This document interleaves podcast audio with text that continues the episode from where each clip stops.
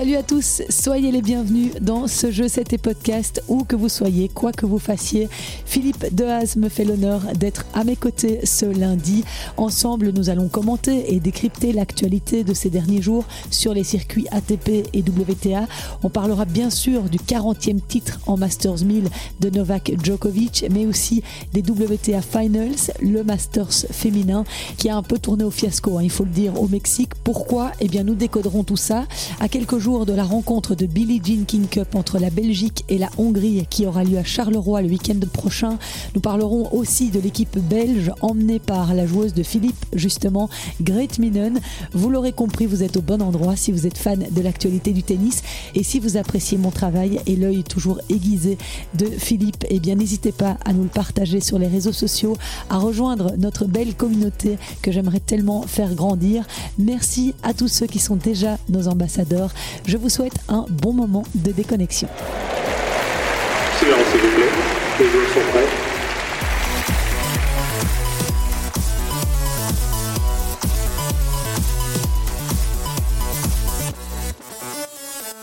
Salut Philippe, merci de m'accueillir chez toi. hein. C'est toujours un chouette studio d'enregistrement.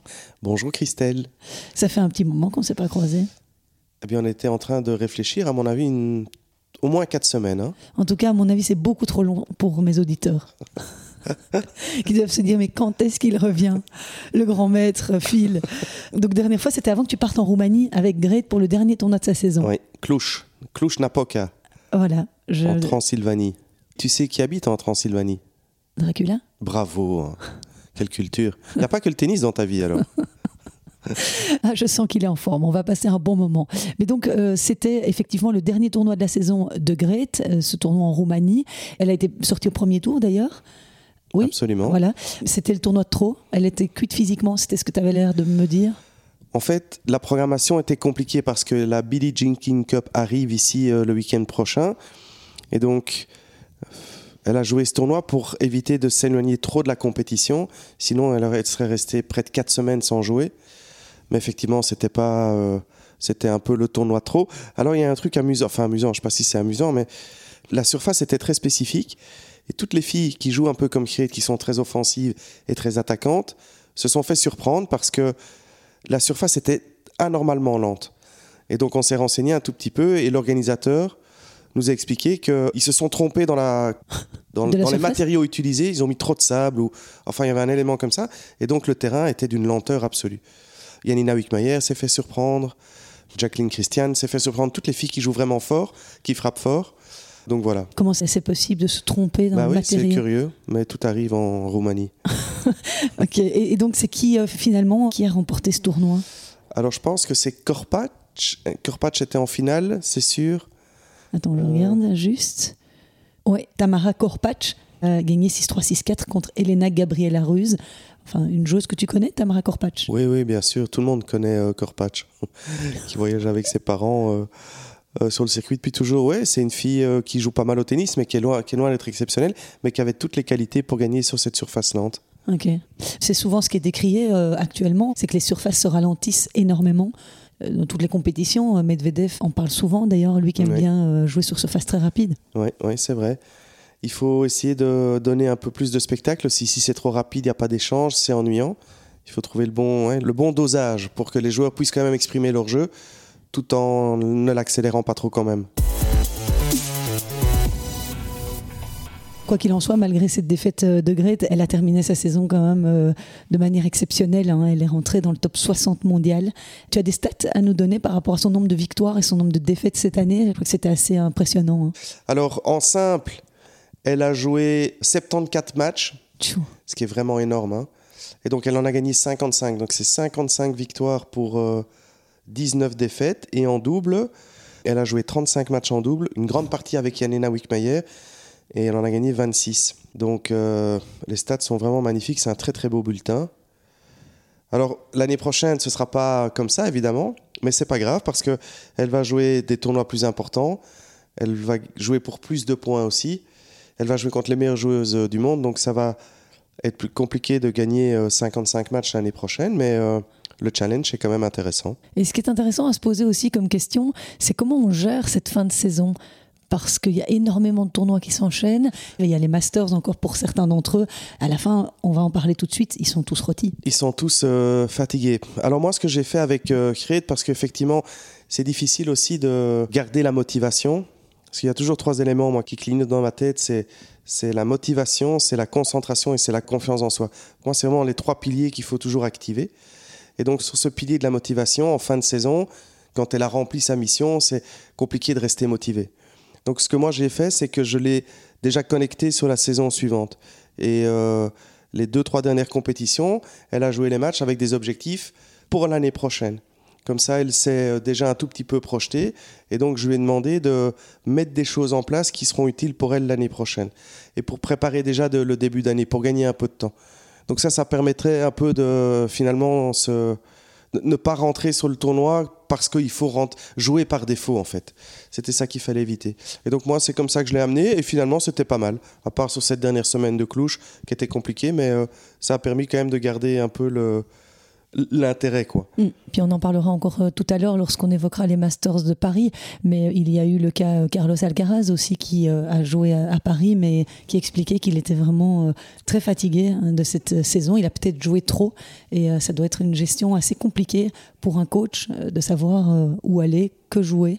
Maintenant, c'est une bonne nouvelle d'être fatigué en fin de saison. Alcaraz, il fait une très très belle saison aussi, hein, on, peut, on peut le rappeler.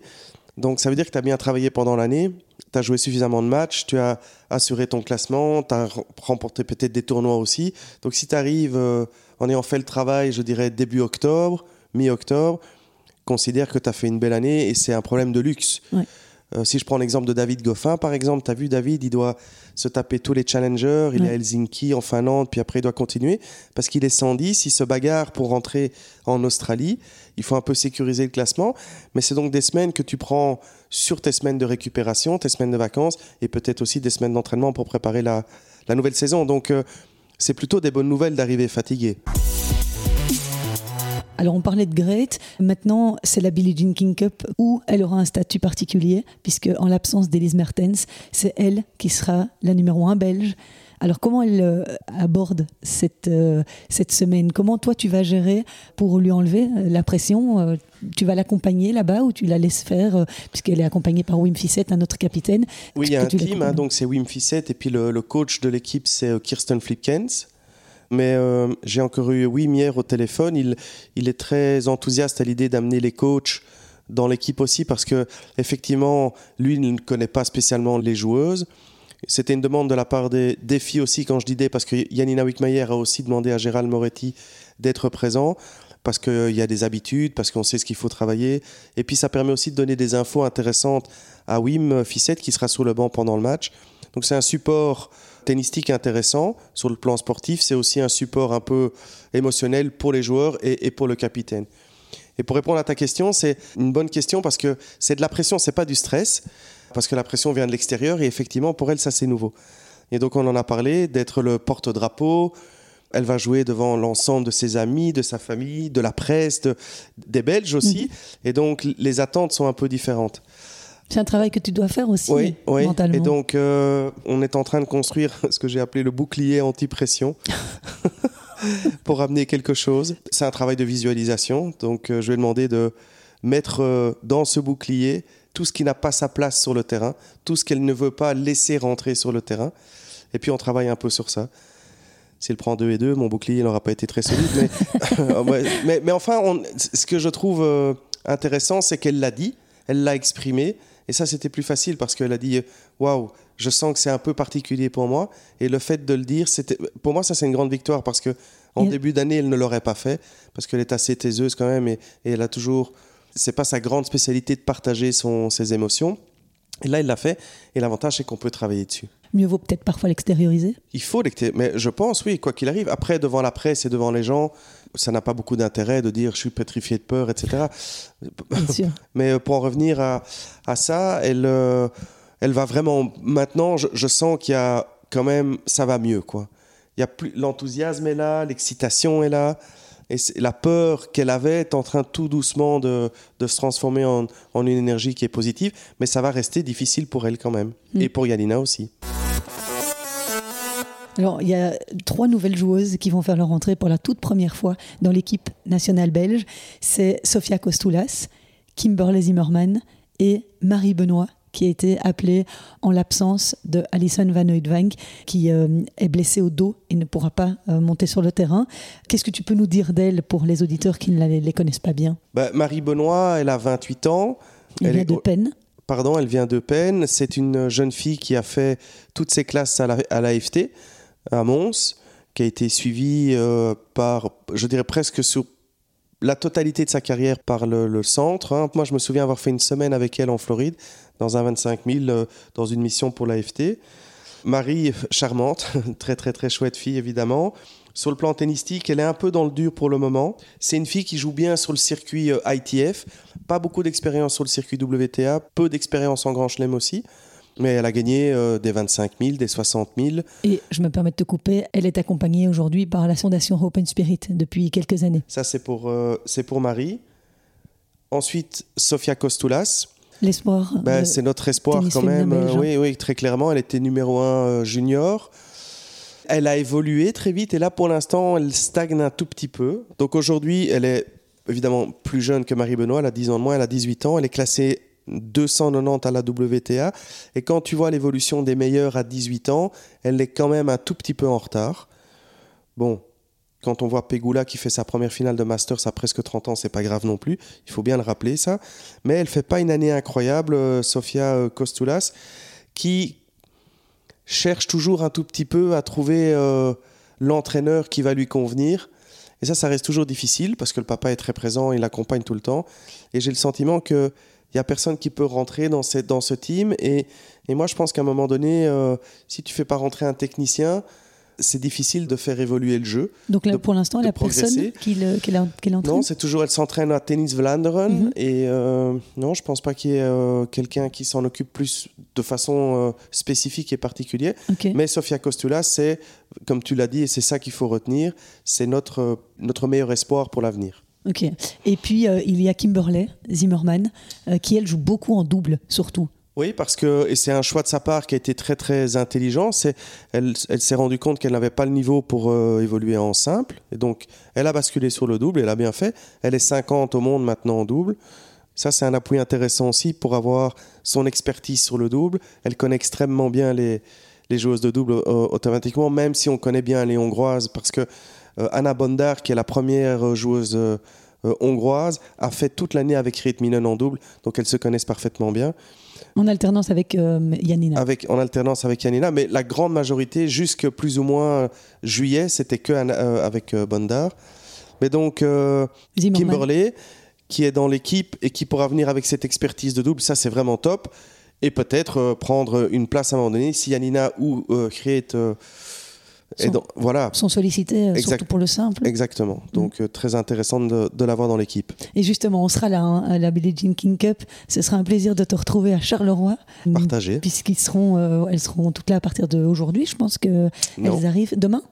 Elles arrivent ce soir, tu as raison. Euh, oui, c'est parce que moi j'allais à Tennis Vlaanderen juste après notre petite discussion, encore un entraînement là, et puis après ils basculent là-bas et ils commencent demain matin à s'entraîner là-bas, oui. Voilà, et donc toi tu seras là toute la semaine pour la suivre toute la semaine? Oui, à partir de mercredi. Et nous on sera là, demain il y a le tirage au sort, et donc euh, ben, j'irai euh, à la conférence de presse qui suit ce tirage, rencontrer les joueuses, rencontrer Wim. Vous aurez un podcast spécial ce mardi soir concernant la Billie Jean King Cup. Et si pour vous terminer le, le sujet, excuse-moi je t'interromps, mais parce que hier j'en parlais aussi, il faut aller les voir. J'allais dire. Il faut y aller. Il faut. C'est pas très cher. C'est 25 euros pour les adultes, 10 euros pour les enfants. C'est pas très loin. Elles ont euh, besoin de soutien. Elles ont besoin, oui. Et puis je trouve qu'elles méritent aussi. Euh, elles ont fait toutes les deux une année incroyable. Elles ont hissé haut euh, le, drapeau, le drapeau belge.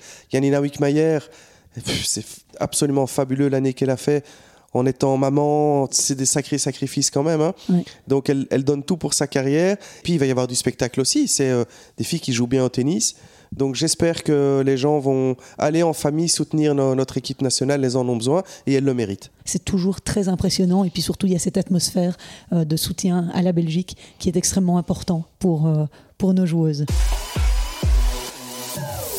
Et sachez que notre équipe de Billie Jean King Cup pourra compter sur deux supporters de luxe ce week-end à Charleroi. Je vous l'annonce en primeur, Marina Zanevska et Isaline Bonaventure revêtiront leur tenue noire, jaune, rouge pour apporter de la force, de l'énergie, du soutien à leurs amis à l'occasion de ce match face à la Hongrie. Marina, jeune retraitée du circuit, elle a raccroché les raquettes en août dernier et Isaline qui vient de reprendre l'entraînement il y a quelques jours aux côtés de Yannick Mertens, son nouveau coach.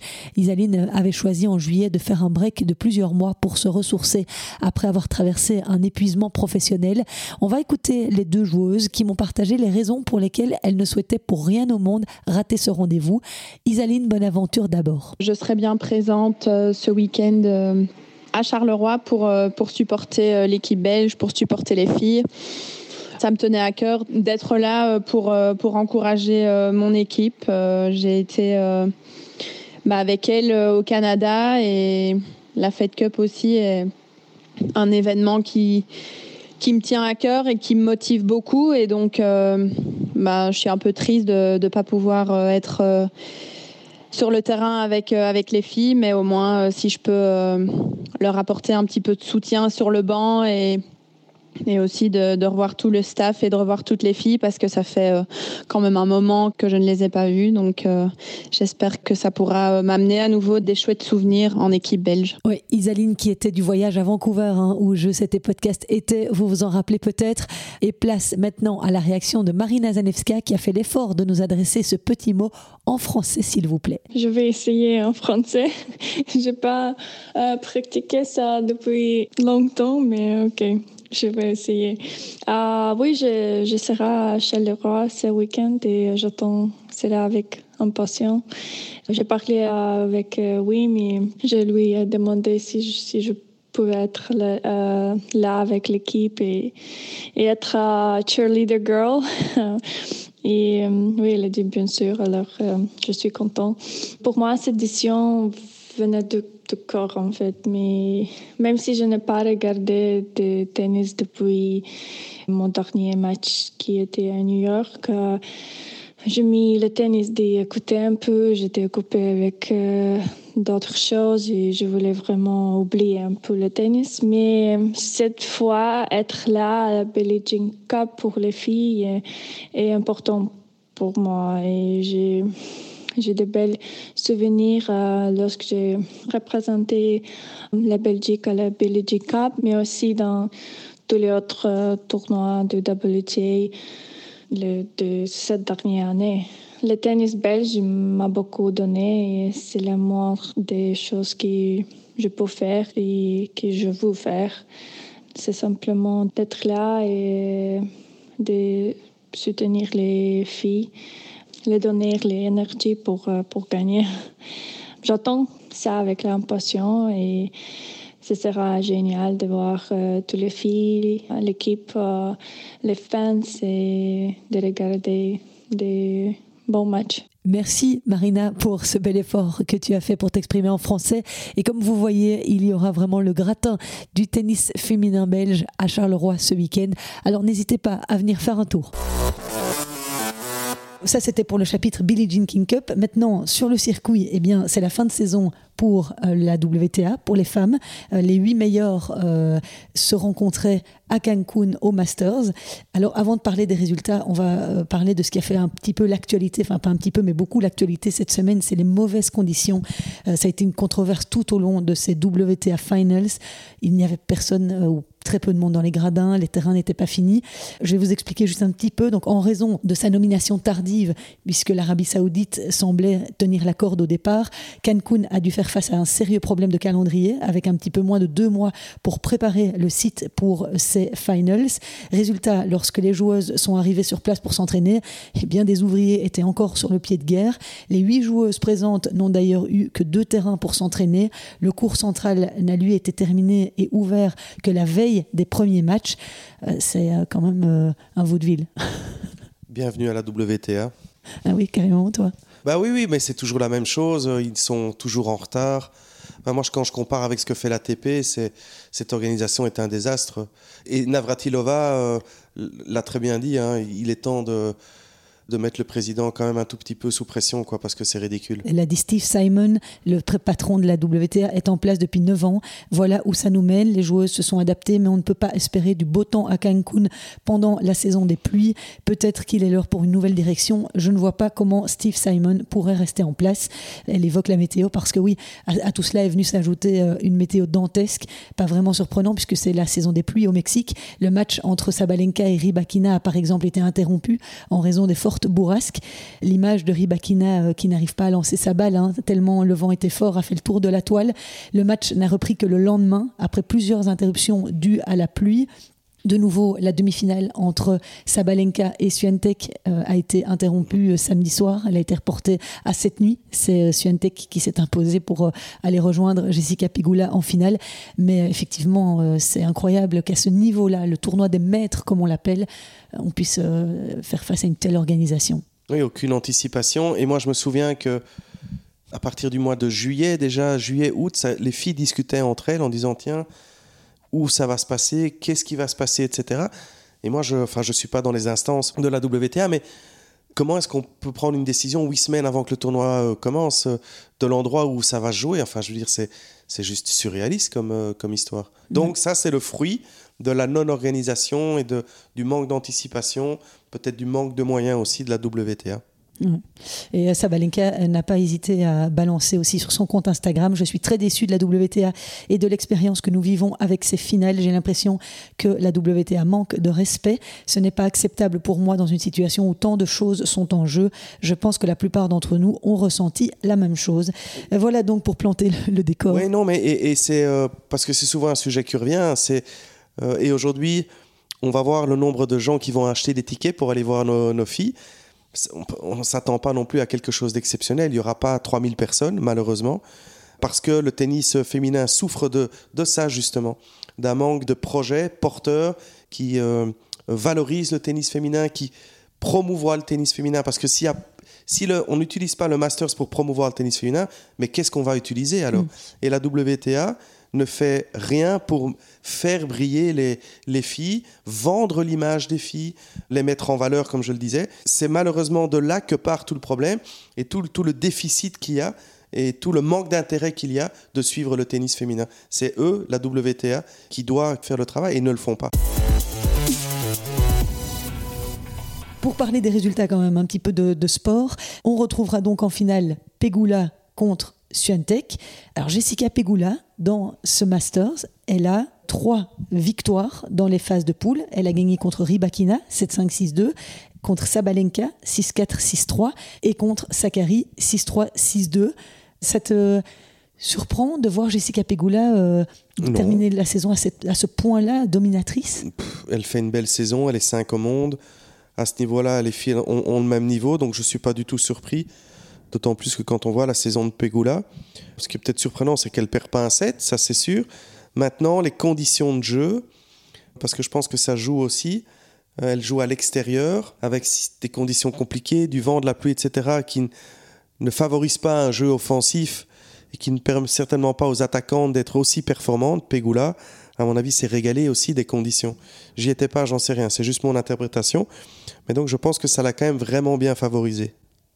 Et elle reste sur neuf victoires de rang depuis sa défaite en huitième de finale à Pékin. Et euh, en cas de victoire en finale contre Suantec, elle reprendrait la quatrième place mondiale à Ribakina. Euh, Jessica Pegula, euh, elle est devenue d'ailleurs la sixième pour donner encore une petite stat intéressante. Et je remercie David au passage pour le travail qu'il a fait pour m'aider, m'épauler pour préparer ce podcast. Jessica Pegula est devenue la sixième joueuse à se qualifier pour une finale du Masters sans avoir disputé la moindre demi-finale de Grand Chelem. C'est aussi euh, assez euh, amusant. Et puis euh, l'autre qui s'est promené en phase de poule, c'est Swiatek. Elle a également écrasé la concurrence dans l'autre groupe. Elle a battu Vondrouzova, Coco Gauff et Hans Jaber. 6-1, 6-2. Elle a pris cher et contre Gauff et contre Swiatek, hein, Hans Jaber. Et on a vu beaucoup d'émotions dans, son, dans son discours de fin de match par rapport au conflit israélo-palestinien. Tu as vu les larmes d'Hons Oui, oui c'est vraiment dur. Il y a probablement ça qui joue. Il y a une année compliquée pour elle aussi. Enfin, une belle année, mais difficile, en perdant euh, sa troisième finale de Grand Chelem. Mm. Je pense que sur la fin de l'année, pour garder le, la motivation, de nouveau, on en parlait tout à l'heure, l'enthousiasme, l'énergie. L'année était très très longue, c'est très très dur, le conflit. Je pense que l'accumulation fait qu'il est temps qu'elle euh, qu'elle aille se reposer aussi. Et, euh. Et si euh, remporte le Masters, ce serait la première fois pour elle de gagner un Masters de fin d'année. C'est pour toi euh, l'équivalent d'un grand chelem, un tournoi des maîtres de fin de saison? Je pense pas que ça a la même saveur quand même, quand on voit en plus ici le, le contexte hein, de ce tournoi-là, mais ça reste euh, terriblement prestigieux. C'est une Champions League et une Coupe du Monde, quoi, peut-être, si je le compare avec le foot. Ouais, ok, écoute, je savais pas que tu avais des références footballistiques euh, J'ai joué à. Zomberg. C'est vrai? Oui, oui, oui, oui. Ah, T'as joué au foot? Oui, oui. J'avais bon? 14 ans. Deux pieds gauche. Un peu comme au tennis finalement. Oui, oui, c'est ça. Alors, euh, juste un petit mot par rapport au double. Elise Mertens était de nouveau là hein, en demi-finale. Elle a survolé les phases de groupe avec sa partenaire Storm Hunter, l'Australienne. Il faut savoir que Elise était tenante du titre, puisque l'année passée, elle avait gagné avec Kudermetova à Fort Worth. Pas évident à dire ça. hein. Oui, j'allais C'est au Texas. C'est où exactement? C'est à Fort Worth. Jamais facile de faire cette H euh, en anglais. Elle avait été finaliste aussi à Guadalajara en 2021 avec Sue Essier. Donc euh, trois partenaires différentes et chaque fois des très beaux résultats. Sauf qu'ici elle n'ira pas plus loin puisqu'elle a été éliminée cette nuit par Laura Sigmund et Vera Zvonareva. Vera Zvonareva, j'ai l'impression qu'elle est sur le circuit depuis que je suis née. Elle doit approcher la quarantaine, non? Bah oui, elle a 39 ans. Carrière incroyable. Je me souviens du, du podcast que tu as fait avec euh, Sam, puisqu'il l'avait coaché quand Oui. elle était numéro 2 mondial. Écoute, elle a commencé en 2001, où elle était 370, et puis elle rentre dans le, dans le top 100 l'année d'après, en 2002, où elle termine euh, l'année euh, 45, et puis après, c'est parti. Elle fait une carrière fabuleuse. Elle est 7 mondiale en 2008, et puis la meilleure année 2010, où elle termine 2 mondiales, et puis elle est là. euh, On se souvient de ces nombreuses confrontations avec Justine aussi, Ouais, effectivement. Par contre, depuis 2014, donc ça fait quand même. euh, elle n'a pas réintégré le top 100. Ah, si, pardon, en 2021, elle, est re- elle a refait une petite pointe et puis elle a rechuté. Et maintenant, elle est, elle est 250 en simple. Et donc, tu les vois, euh, Sigmund et Zvonareva, s'imposer contre euh, Krishikova et Siniakova? C'est pas impossible. hein. Tu parlais de Pegula, mais il faut quand même rappeler que Pegula et Coco Gauff, elles ont aussi joué le Masters en double. Elles sont Incroyable. numéro 1 mondial en double. C'est fou ça. Hein Simple et double. Ouais. euh, Elles en n'ont pas fait un très bon Masters ici. Elles n'ont pas gagné une- une- une- un match, mais, euh, mais elles sont numéro 1. Ouais. Donc euh, Pegula, elle va se retrouver 1 en double et 3 ou 4 en simple. C'est fou ça comme euh, stat. Pour une fille qui n'est pas super, super non plus connue, charismatique, hein, mais elle est. Et alors, ce qui est marrant, c'est qu'elles se sont affrontées en demi-finale, Pegula et Gauff.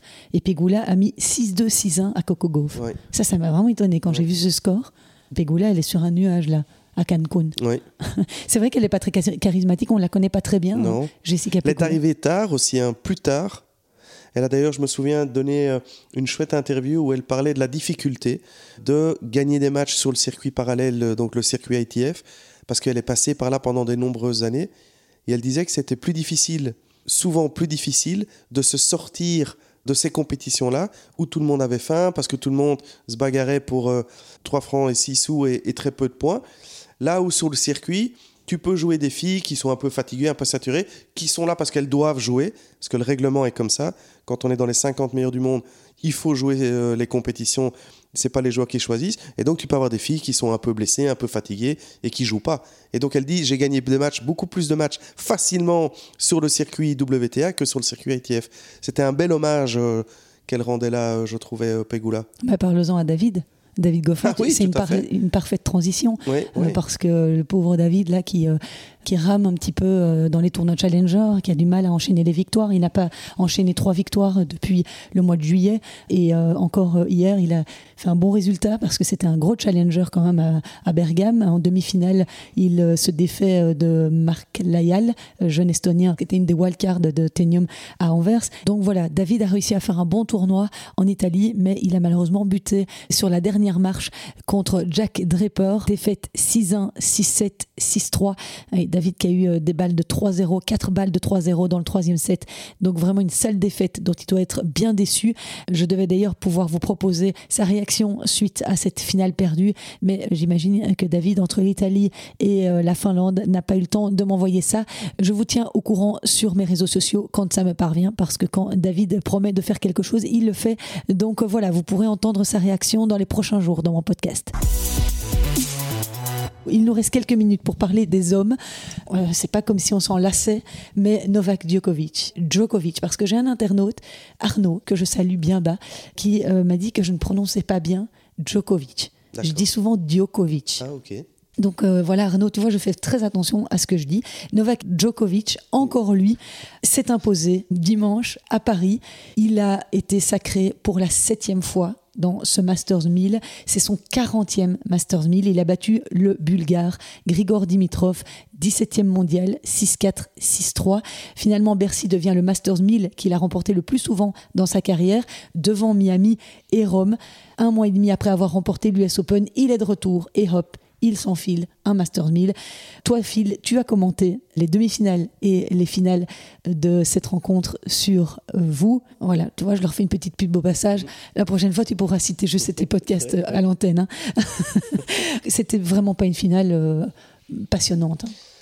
Non, et on s'est demandé pourquoi elle n'était pas passionnante. Il y a plusieurs choses, bien sûr, qui sont à épingler. Une demi-finale dantesque pour Dimitrov contre Tsitsipas qu'il gagne 7-6 au troisième après 2h40 de match. Énormément d'enthousiasme, de décompression après cette victoire, on l'a vu. Je ne vais pas dire anormalement content, mais euh, à un moment donné, on s'est fait la réflexion, on s'est dit, mais waouh, on a le sentiment qu'il a gagné le tournoi. Et le lendemain, la marche était quand même assez haute. Et puis, euh, donc il est arrivé, et Djokovic a très bien dit dans son interview d'après-match, il a senti qu'il y avait un manque d'énergie. Il parlait du réservoir de Dimitrov qui était vide ça a certainement joué, mais ce qui a joué aussi, c'est la capacité que a Djokovic à faire déjouer ses adversaires. Donc, il ne lui a pas donné une seule balle pour l'attaquer, il a extrêmement bien retourné. Il a joué suffisamment lentement quand il fallait et suffisamment vite quand il le fallait aussi, pour chaque fois donner la bonne réponse pour garder Dimitrov loin du filet.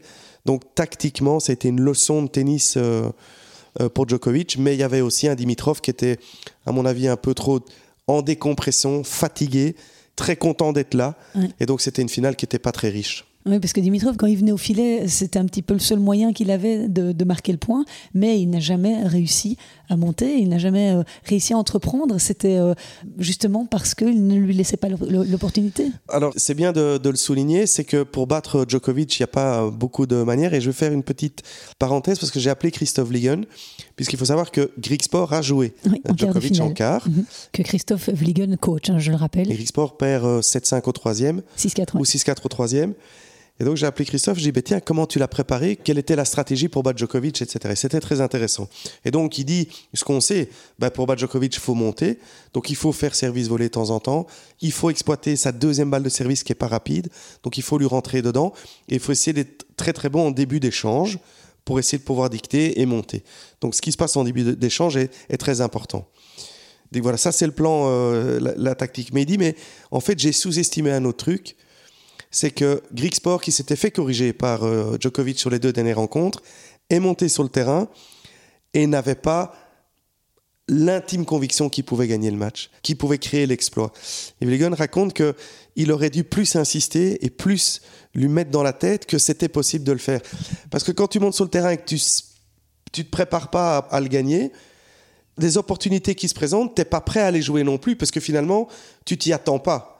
Et il y a eu plusieurs petites occasions comme ça où Grigsport n'a pas été bon parce que mentalement, finalement, il était un peu surpris de se retrouver là. Est-ce que Dimitrov est monté sur le terrain avec ce que Grigsport a fait aussi Peut-être un manque de croyance? C'est peut-être aussi un élément qu'a joué. Oui, parce qu'il loupe aussi une énorme opportunité. À 4-4 dans le troisième, euh, Grigsport, là, il foire complètement son jeu. Il offre le break sur un plateau à euh, Joko qui, n'a plus qu'à servir pour remporter le match, alors qu'il avait fait le plus compliqué. Il avait recollé à 4-4, il était là.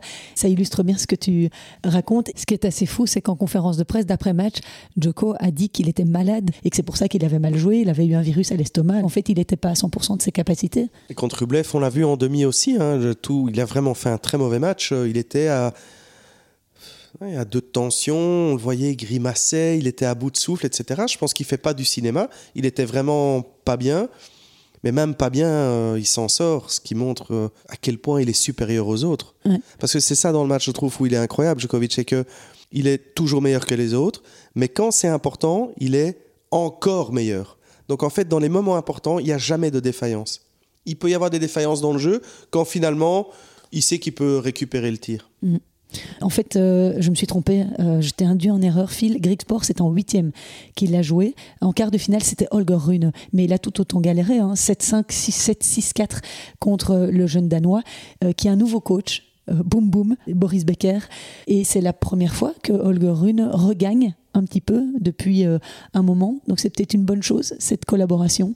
Oui, on va voir, il faut un peu de temps. Au début, c'est toujours euh, finalement beaucoup plus facile, puisqu'on peut cacher un tout petit peu ou mettre dans l'ombre les petits défauts euh, et les petites imperfections qu'on a. On fait des efforts et c'est toujours très bien. Il faut voir ça sur la longueur. Mais l'expertise et l'expérience de Boris Becker, c'est fantastique de le revoir là, parce que je pense que quand ces grands champions se mettent au service du tennis, c'est euh, une, une vraie plus-value. Je demande juste un peu de temps. Ouais. Boris Becker qui a coaché Novak Djokovic avant. Oui, il a dit Djokovic était curieux de le voir dans le box adverse parce qu'ils s'entendent encore très très bien, ils ont une très bonne relation. Et Djoko, il a aussi eu du mal en demi-finale, tu le disais il y a euh, quelques minutes contre Roublev, 5-7, 7-6, 7-5. Je ne pense pas avoir déjà affronté un Roublev aussi fort. C'est ce qu'a déclaré euh, Djoko après euh, son succès contre le Russe. Tu l'as aussi commenté cette Ouais, ouais, demi-finale. Mais euh, Djokovic était à deux de tension. Ah. Vraiment, il était à un moment donné, on se dit waouh. Ok. On, on a tous l'impression qu'ils ont fait des bons matchs, mais en fait, euh, tu penses qu'il était juste pas bien, quoi, Djoko. Mais C'est ce qu'il a dit en tous les cas, il n'était pas bien pendant toute la semaine. Mais tu l'as vu aussi en demi. Oui, oui, et c'était clair à l'image, à part sur la finale où il était vraiment mieux. Pour reparler euh, de Dimitrov, tu parlais d'émotion, euh, c'est aussi qu'il a vécu une année assez compliquée. Il est un peu toujours euh, le loser hein, dans les derniers carrés, dans les finales. Il a du mal. Ça faisait six ans qu'il n'avait plus joué en finale d'un Masters 1000. Il avait remporté le tournoi de Cincinnati en 2017 contre Nick Kyrgios. Il disputait seulement sa deuxième finale à ce niveau. Son dernier titre remonte aussi à 2017. 2017, c'est sa meilleure année où il bat David Goffin en finale du Masters. Mais moi, je vais te donner une autre statistique. Il n'a plus gagné de tournoi depuis combien de tournois Dimitrov Oui. Donc 2017. Ah, depuis combien de tournois Oui. Combien de tournois il a joué Oh, 111. 111 tournois. Et là, bon, il était, à quel... il était en finale, mais ça fait 112 tournois qu'il n'a pas gagné. Je comprends mieux les larmes Oui, c'est ça, À la hein, tu, fin tu du deviens match. fou, je pense, à la fin. comme je le comprends. Il est sympa, euh, Grigor Dimitrov. Moi, j'aime beaucoup son style, son look. L'élégance, Voilà. la pureté technique. quand on parle de un Baby Federer, franchement, euh, rien que de le voir cette Ouais, semaine, ouais. ah, ça faisait du bien de voir du beau tennis comme ça. Il est la classe. Oui, tout à fait. Voilà. Et Djokovic, pour le coup, a été classe aussi, parce qu'à la remise euh, des trophées avant Oui, son a interview, le- il a été le consoler. Oui. Voilà, on voit qu'il y a beaucoup de respect entre les deux joueurs. Et juste une dernière petite stat, Phil, par rapport à Djokovic. Je te disais tout à l'heure qu'il était à 40 Masters 1000. Est-ce que tu sais qui est juste derrière lui? C'est- il- Rodge Non, il est loin derrière Roger. Ah oui. C'est Nadal avec 36 titres et Roger avec 28 titres. Ah oui. Et en ce qui concerne les titres gagnés au total, Djoko en est en 97, 97 si nous avons des auditeurs français, Et puis il y a Federer qui est devant, je pense. avec 103 titres. Ouais. Et, Et- puis, et puis devant, il y a encore Jimmy Connors. Voilà, Jimmy Connors, 109 titres. Ouais. Non, et je crois qu'il va euh, essayer d'aller le chercher, ce record-là aussi. Ouais, hein. bah, il va tout aller chercher. Hein. Et juste un petit mot de Carlos Alcaraz qu'on attendait évidemment dans ce Masters 1000. Les amoureux du tennis étaient déçus de le voir perdre au deuxième tour face à Roman Safiulin. Il a perdu en plus en 2-7, 6-3, 6-4. Assez étonnant euh, de le voir perdre euh, à ce niveau-là. Euh, la dernière défaite de Carlos Alcaraz dès le premier tour d'un Masters 1000 avant Paris-Bercy remontait à août 2022 où il s'était fait surprendre d'entrée de jeu par Tommy Paul au tournoi de Montréal. Et puis ben, il faut saluer la performance de Roman Safiulin qui était issu des qualifs et qui fait une très bonne saison aussi, le joueur russe. On en parlait tout à l'heure, il était cramé, Alcaraz, et maintenant il faut aller jouer les Masters. Et là, il faut Alors ça n'engage que moi, mais je me suis posé la question de savoir s'il n'avait pas peut-être fait l'impasse sur Paris-Bercy pour s'économiser un tout petit peu et terminer en, en boulet de canon sur le Masters. Tu je sais penses pas. En tout cas, il a dit il y a encore beaucoup de journées d'entraînement pour atteindre le niveau auquel je veux jouer. Après cette défaite, je dois prendre un peu de recul avant de commencer à penser aux jours à venir et à ce que je dois faire ou ce que je vais faire. Avant le Masters, on a encore du temps. Voilà ce qu'il a répondu en conférence de presse après cette Oui, défaite. et puis aussi, le, il a beaucoup de choses à améliorer encore. Il, doit, il a besoin de s'entraîner beaucoup. Et finalement, le calendrier ne permet pas ça, parce que ça s'enchaîne chaque semaine. Et peut-être qu'à un moment donné, dire bah, je fais l'impasse sur ça, ça permet de retourner un peu sur le terrain, travailler, récupérer. Je ne le mettrai pas directement euh, au pilori pour le, pour le Masters, euh, Alcaraz. Ok, Il y a eu Yannick Sinner aussi hein, qui euh, a déclaré Ouais, ouais, forfait. Alors lui, c'était pour une histoire de programmation. Programmation, oui. Ça a été fortement commenté aussi tout au long de la semaine. Donc, il a déclaré forfait contre Deminor, estimant que son temps de récupération était insuffisant. Euh, c'est vrai qu'il a terminé son match, je crois, à 2h30 du Oui, matin. n'avait que 14 heures euh, entre les deux matchs. Tu parlais tout à l'heure de, des problèmes euh, concernant la WTA, mais ça, c'est un problème euh, qui euh, a fait parler de lui tout au long de la semaine à Paris, avec des programmations hein, peut-être un peu trop nombreuses sur le cours central. Et tu sais pourquoi? Non. Parce que les cours annexes n'étaient pas du tout euh, à niveau. D'accord. je crois que les tribunes, euh, tu vois, une peu de possibilités pour les gens de voir les matchs, des conditions de jeu vraiment très très mauvaises sur les cours annexes. Et donc c'est pour ça qu'ils ont rapatrié un maximum de matchs sur le cours central avec la problématique que ça a engendré. Donc aussi un gros problème d'organisation. Et si on veut faire le point un petit peu justement en parlant de Masters, les huit qualifiés sont officiels depuis la semaine dernière. Donc il y a Djokovic, Alcaraz, Medvedev, Sinner, Rublev, Tsitsipas, Zverev et Rune. Ils seront tous les huit donc les acteurs à Turin. Hubert Urcax, quart de finaliste à Bercy, sera le premier réserviste et Fritz le deuxième. Oui, Urkas, Urka- Ur- Urcax, tu parles pas hongrois Urkac, Urcax, voilà, c'est comme ça qu'on dit. Urkac, il a raté la qualif à une victoire. hein. S'il passait à Bercy, il était, euh, il était dans les 8. Ça, ça doit faire mal euh, quand même. En tout cas, c'est une semaine que je suivrai personnellement avec beaucoup d'attention, ce tournoi des maîtres, en espérant qu'ils soient euh, tous remis et qu'ils soient au top de leur forme. Oui, c'est la cerise sur le gâteau pour terminer l'année. Djokovic, euh, qui d'autre? J'espère, comme tu disais, qu'Alcaraz Al- ouais, ouais, Alcaraz. sera de nouveau au rendez-vous, mais sur dur. Oui. Oui. Bon, tu veux qu'on fasse un pari? Hmm. Je crois que le dernier, je l'ai gagné, je rappelle juste. Ok, mais ça me fait plaisir de te valoriser comme ça à travers les paris. D'accord, donc euh, moi je dis euh. Ouais, tu prends pas beaucoup de risques. Ok. bah, je vais dire Alcaraz. Ben voilà, Phil, on arrive euh, au terme de ce podcast. Encore peut-être juste un petit mot des résultats belges la semaine dernière. Nous avons notamment le deuxième titre consécutif d'Alexander Blocks Ouais, sur un tournoi hein. 25 000 dollars. Donc il vient de s'enchaîner. 10 victoires consécutives. C'est 5 matchs pour gagner un tournoi. Ok. Ce qui est amusant, c'est que donc il avait gagné une semaine plus tôt à Glasgow. Là, il a pris sa revanche sur son pote Thibaut Colson, qu'il avait battu fin septembre en finale du 25 000 dollars de Falun en Suède. Et donc à Sunderland, Blocks s'est imposé en 3-7, 4-6, 6-2, 6-4 contre Thibaut Colson. Blocks va surtout faire son entrée dans le top 500. 500, ouais. Il sera 474e, soit un gain de 106 places. Ça, c'est vraiment magnifique. Et évidemment, bravo à Thibaut Colson qui a galéré avec pas mal de blessures, qui a débuté l'année au-delà de la 660e place et qui se retrouve maintenant 440e. Il est enfin là où il mérite de se trouver. Je l'avais rencontré lorsque j'étais allé à Tennis Vlaanderen il y a 2-3 ans pour faire un reportage sur son ancien coach Bertrand Tinck, qui s'occupait notamment aussi de Zizou Bergs avant euh, que Zizou euh, passe dans les mains de Ruben Bummelmans. Et donc euh, voilà, j'avais rencontré Thibaut Colson lors d'un entraînement. Il était classé au-delà de la millième place à l'époque. Et bien voilà, c'est une belle évolution pour ce jeune homme de 23 ans, originaire de Genk. Je voulais aussi euh, t'entendre juste par rapport à- au podcast de- avec Emmanuel Planck que j'ai enregistré à Anvers. Je sais qu'il parlait de toi, euh, Phil, et donc euh, bah, voilà, je, je me disais qu'une petite réponse à ce qu'il avait dit euh, était, était intéressante. C'est un coach qui disait notamment qu'il ne regardait absolument pas le classement euh, durant une saison euh, de son joueur. Oui, c'est vraiment un coach formateur, Manu Planck. Mais euh, suite au podcast que j'ai écouté et que j'ai trouvé vraiment très riche, Merci. parce que euh, il, a partagé avec beaucoup d'honnêteté son, sa philosophie, sa façon de travailler. Et c'est toujours chouette d'entendre comment travaillent euh, les entraîneurs euh, étrangers.